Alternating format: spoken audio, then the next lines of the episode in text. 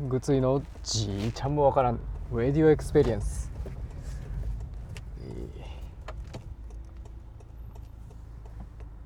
はいこの放送は、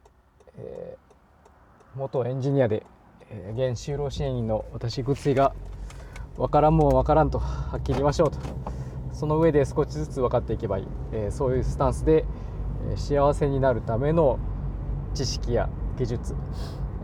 考え方を紹介しています。今回はちょっと番外編みたいな感じですね。えっ、と、まあ、幸せになるとかなんとか関係なく あの今朝見た不思議な夢についてちょっと話そうかなと思います。なんかまあ小説の話というか、物語のような話でなんかすごく感銘を受けたというか 自分の見た夢に対してというのがあったんでちょっと撮ってみようかなと思います。あんまりそんな夢今まで見たことなかったんですよね。こうまあなんか少女1人と少年2人のなんかまあだからって三角関係というほどのなんかでもないような気もするんですけどあのまあ不思議な話です。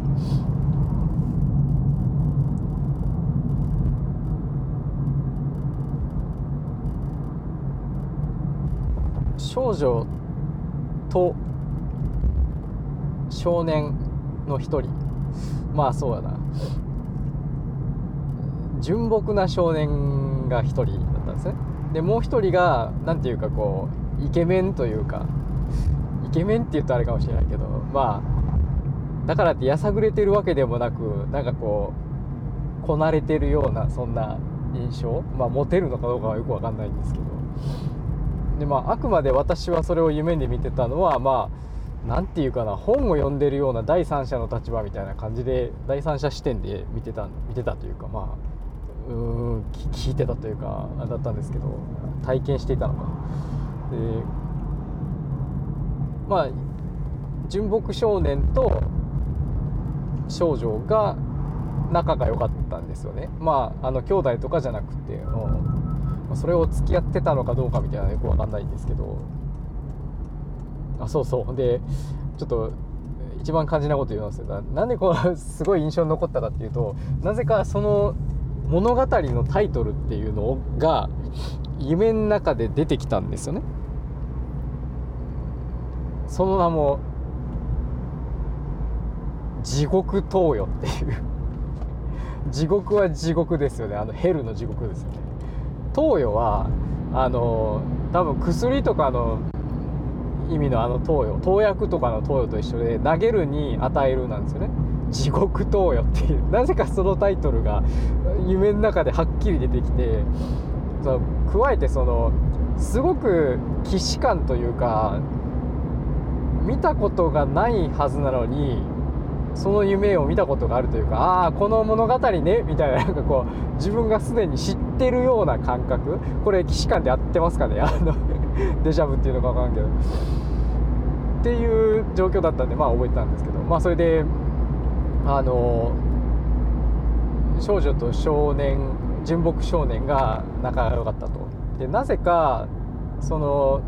イケメン少年の方はまあそれ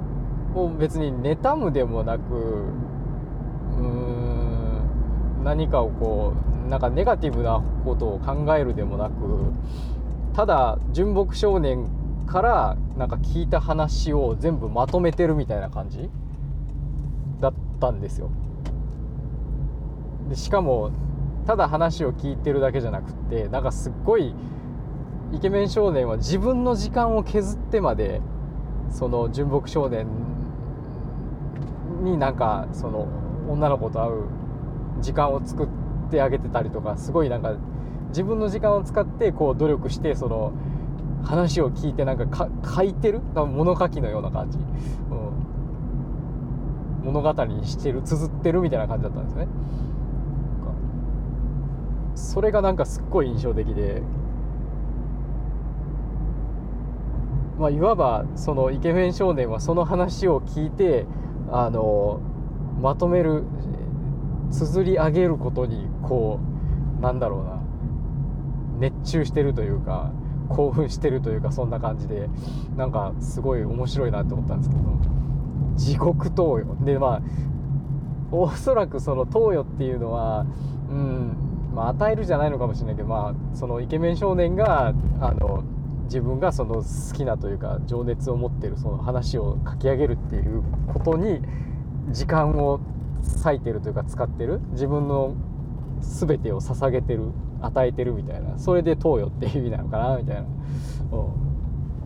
うん、もしかしたらイケメン少年はなんかこうあの実は妬ましかったのかもしれないしなんかそのためにこうあのけど何て言うかな純木少年とは当然あの仲がいいというか多分幼なじみみたいな感じで仲良かったんでその物語を聞いてる感じですね。夢を見てる感じですなのでその裏切るというかねあのわけにもいかずしかもなんか、まあ、よくわからんけどそれはプライドなのかわからんけどもあの途中からなんかこう、ね、横から手を出すというか横槍を出すにもわけにもいかずみたい